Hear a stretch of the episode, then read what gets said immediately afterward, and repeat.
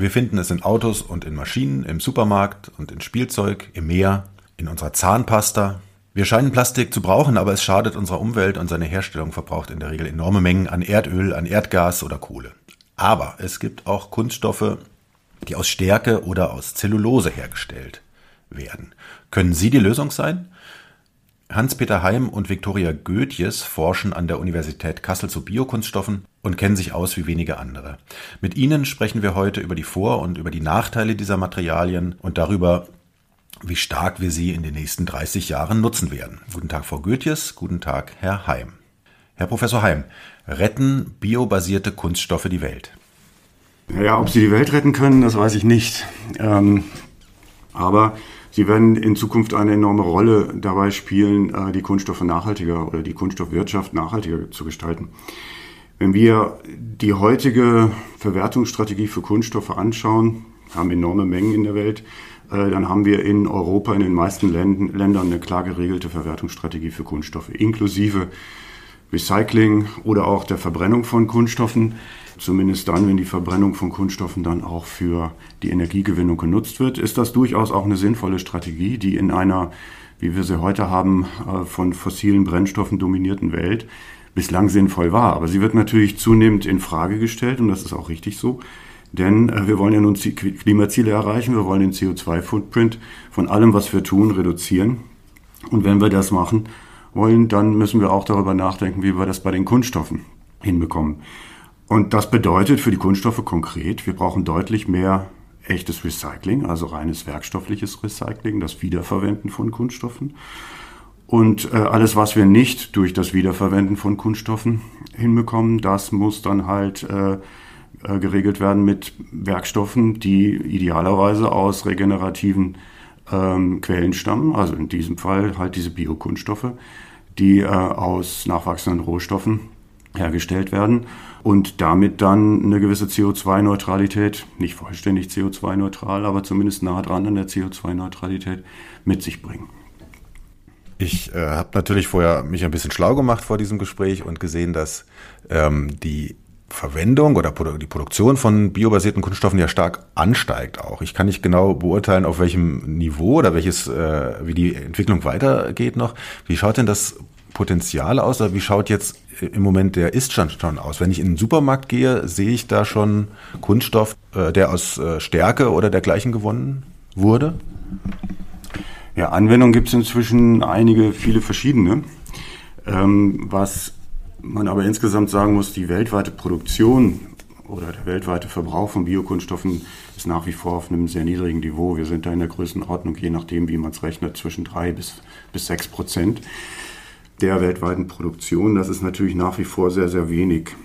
Die Anwendungsbereiche sind ziemlich vielfältig. Also wir haben einiges im Bereich Verpackung und Einwegprodukte, sowas wie Kaffeekapseln, Flaschendeckel, Tüten, Einweggeschirr und so. Das ist ja relativ bekannt, wird auch intensiv beworben. Wenn es denn Biokunststoffe sind, steht es meistens auch drauf. Weniger bekannt sind dann auch Gebrauchsgegenstände wie Kugelschreiber, Brillengestelle oder medizintechnische Produkte. Äh, auch in der Landwirtschaft gibt es Beispiele, Mulchfolien äh, zum Beispiel oder ähm, Pflanztöpfe. Und in ganz wenigen Fällen findet man Biokunststoffe auch in technischen Anwendungen oder technischen Bauteilen in der Bauindustrie oder Automobilbranche. Aber wie gesagt, alles auf einem, was die Gesamtmenge anbelangt, im Vergleich zu den fossilen Kunststoffen auf einem sehr, sehr geringen Niveau. Herr Heim, Sie sagen gerade, das liegt äh, noch im einstelligen Prozentbereich da könnte man ja fragen, woran liegt das, ähm, dass es bislang noch nicht sich so stark durchgesetzt hat. Es gibt Leute, die behaupten, ähm, das ist zu teuer, das ist auch vielleicht unbeständig, die sind nicht so haltbar, diese Kunststoffe, gerade jetzt in der Industrie möglicherweise. Und es gibt auch welche, die sind nicht mal biologisch abbaubar. Frau Goetjes, welche Herausforderungen verbinden sich denn damit? Genau, also im Einsatz ähm, von den Biokunststoffen ähm, gibt es verschiedene Probleme und Herausforderungen. Genau damit hat sich eine Studie zwischen 2018 und 2020 beschäftigt. Ähm, dabei haben sich eigentlich zwei wichtige Punkte herauskristallisiert. Zum einen haben die Biokunststoffe natürlich einen deutlich höheren Preis ähm, als die petrobasierten Kunststoffe. Das heißt, ein Kilogramm Polypropylen kostet ungefähr 90 Cent und ein Kilogramm PLA als Biokunststoff kostet dagegen 2,30 Euro. Petrobasiert heißt Erdöl. Genau, das sind die fossilbasierten Kunststoffe. Ähm, neben dem höheren Preis wird der Einsatz von den Biokunststoffen aber auch ähm, durch den Mangel an verlässlichen Informationen zu deren Beständigkeit gehemmt. Das heißt, es gibt nur sehr wenige unschwer zugängliche Daten ähm, über die Eigenschaften von Biokunststoffen, wenn diese über längere Zeiträume verschiedenen Umgebungsbedingungen wie Luftfeuchtigkeit, Temperatur, UV-Strahlung oder auch Medien ausgesetzt wurden. Ähm, das ist dann so schwerwiegend, dass es eben zum, im Einsatz von den Biokunststoffen ähm, zu Unsicherheiten kommt und diese dann einfach gar nicht eingesetzt werden.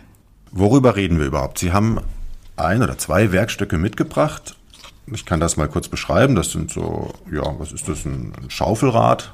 Oder wie würden Sie es beschreiben? Das ist ein Lüfterrad, ja. Ein Lüfterrad, genau. Und in der Oberfläche ist das sehr glatt. Das sieht jetzt äh, ein bisschen so aus wie so ein, rein optisch wie so ein Karton, aber es ist natürlich äh, deutlich äh, von der Haptik anders, glatter, fester. Woraus ist jetzt dieses Werkstück gemacht und wofür würde das verwendet?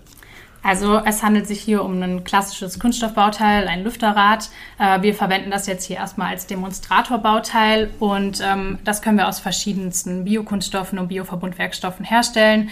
In dem Fall ist das ähm, jetzt ein PLA mit Holzfasern. Ähm, wir verwenden aber auch PLA mit Stärke ähm, oder auch BioPA oder also Biopolyamide mit äh, Zellulose-Regeneratfaserverstärkung.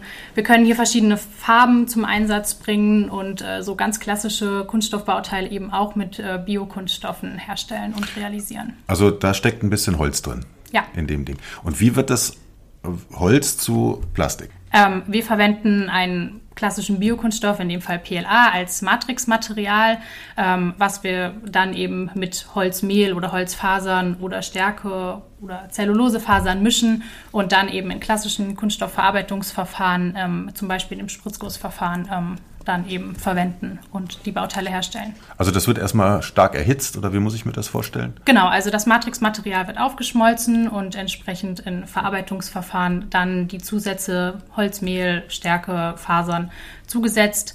Das wird gemischt und äh, dann eben weiterverarbeitet. Wie viel Holz steckt hier drin? Oder wenn ich mir so eine Plastiktüte, äh, biobasierte Plastiktüte nehme, wie viel Mais oder wie viel Holz steckt in so einer Plastiktüte drin? Gut, hoffentlich steckt in der Plastiktüte kein Mais, weil Mais brauchen wir dann ja eigentlich eher für, äh, als Lebensmittel. Äh, und es kommt natürlich sehr stark darauf an, welcher Werkstoff verwendet wird oder über was für ein Bauteil wir reden, wie viel da drin steckt. Aber mal, um mal so eine Hausnummer zu nennen, für äh, oder ein Fußballfeld an Baufläche, das kann man sich von der, von der Größe her wahrscheinlich ungefähr vorstellen, würde so circa drei Tonnen Polyethylen äh, erbringen. Äh, und das wären dann, je nachdem, mit, über was für eine Tüte wir jetzt reden, also für eine übliche Haushaltsmülltüte zum Beispiel, könnte man so größenordnungsmäßig sagen, zwei bis drei Millionen Müllbeutel würde das ergeben. Also die drei Tonnen Polyethylen führen dann zu zwei bis drei Millionen Müllbeuteln.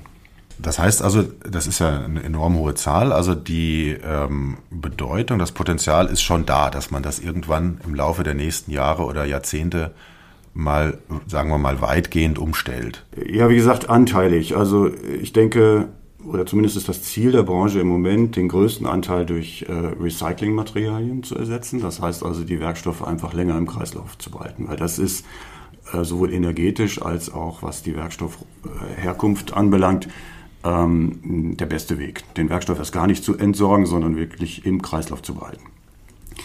Das wird natürlich nicht zu 100 Prozent funktionieren, weil man wird äh, Produkte haben oder Werkstoffe, die im Kreislauf so stark abgebaut sind, dass ähm, sie nicht mehr verwendbar sind. Also wird man einen Teil an Neuware sozusagen dem Kreislauf wieder zuführen müssen. Und das wird dann idealerweise über biobasierte Werkstoffe realisiert. Allerdings wenn man jetzt sich die Frage stellt, wie schnell geht das, was muss da überhaupt ersetzt werden, über welche Mengen reden wir da, da hörten sich zwar eben die zwei bis drei Millionen Haushaltsmüllbeutel nach äh, relativ viel an. Ähm, wenn wir aber mal die Gesamtmenge an Kunststoffen weltweit betrachten, ist das natürlich im Vergleich dazu noch relativ wenig. Also eine Zahl, mit der wir uns definitiv arrangieren müssen, ist die, die Steigerung der äh, Produktionsmenge an Kunststoffen über die nächsten Jahre. Man strebt naja, man hat ja so die Vorstellung, wir können Kunststoffe reduzieren, wir können Leichtbau betreiben, wir können einige Verpackungen weglassen. Das ja. ist auch richtig, sollte man auch tun. Dennoch, ähm, wir produzieren zurzeit weltweit ungefähr 390 Millionen Tonnen Kunststoffe. Im Jahr?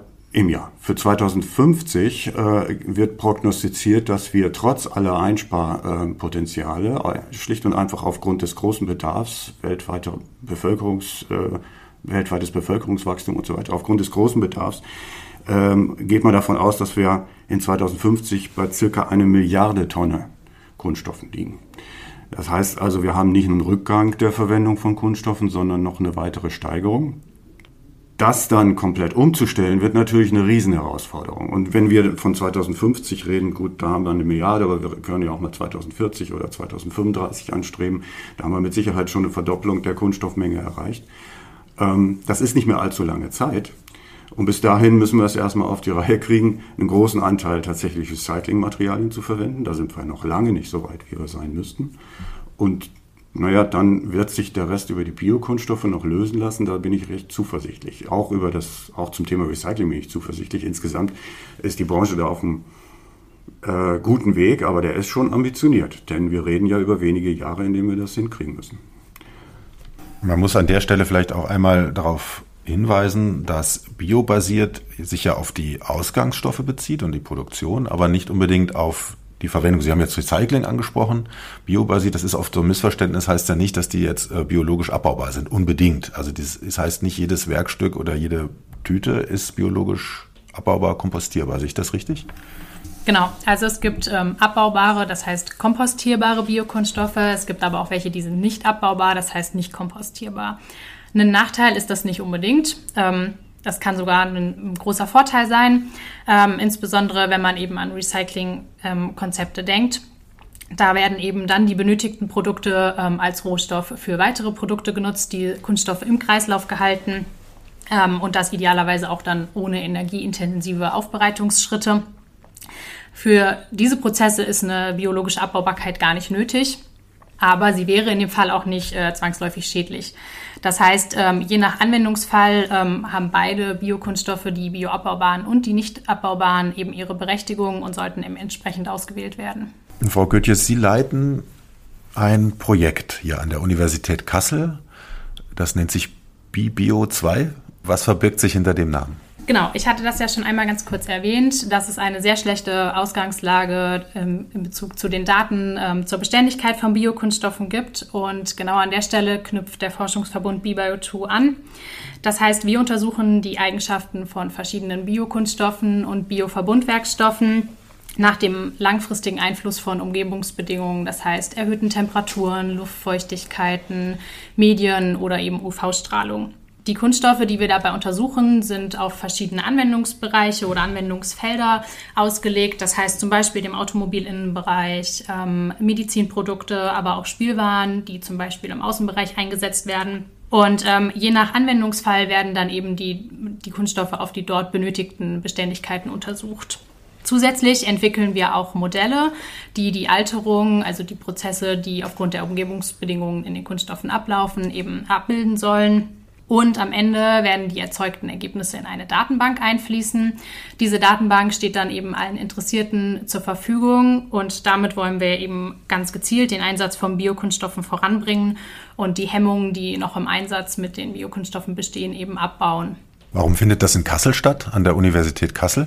Ja, die ähm, Uni Kassel ist natürlich als Hochschule für Nachhaltigkeit ähm, oder bietet als Hochschule für Nachhaltigkeit das perfekte Umfeld für den Forschungsverbund. Und ähm, hier am IFW konnten wir in den letzten zehn Jahren zahlreiche Forschungsarbeiten zu Biokunststoffen ähm, durchführen, ähm, auf denen wir eben nun mit dem Forschungsverbund aufbauen können. Sie haben schon ein Bild skizziert, wie das in Zukunft aussehen kann. Recycling und andere Produktionsmethoden greifen da Hand in Hand. Das ist zunächst mal ein Bild gewesen, das so einen Weg aufzeigt. Wie realistisch ist das? Wie zuversichtlich sind Sie, dass das in 15, 20, 30 Jahren tatsächlich so aussieht? Ja, tatsächlich ist es so, dass viele Branchen, unter anderem eben auch die Kunststoffbranche, äh, dieses ambitionierte Ziel, das zu erreichen, auch hat. Ähm, und man arbeitet ganz reell an dieser Thematik. Wir stehen ja nicht am Anfang. Es gibt schon einige Lösungen zum Thema Recycling. Es gibt viele Lösungen zum Thema Biokunststoffe. Aber es gibt auch noch viele offene Fragen. Insofern ist das Ziel, ähm, in 2040, 2050 tatsächlich komplett CO2-neutral zu sein im Bereich der Kunststoffbranche ähm, und den Kunststoffmüll größtenteils oder fast vollständig zu vermeiden, schon extrem ambitioniert. Aber ich bin durchaus zuversichtlich.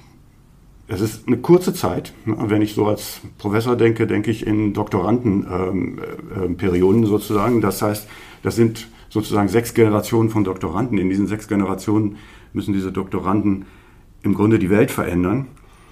Ähm, aber wie gesagt, wir stehen nicht am Anfang. Ähm, es gibt vieles an Forschung, was in die Praxis umgesetzt werden kann und deswegen bin ich durchaus zuversichtlich, dass das gelingt, insbesondere auch deshalb, weil in den letzten fünf Jahren ein starkes Umdenken in der Branche äh, selbst auch, also in der Industrie stattgefunden hat äh, und das macht mich zuversichtlich für die Zukunft.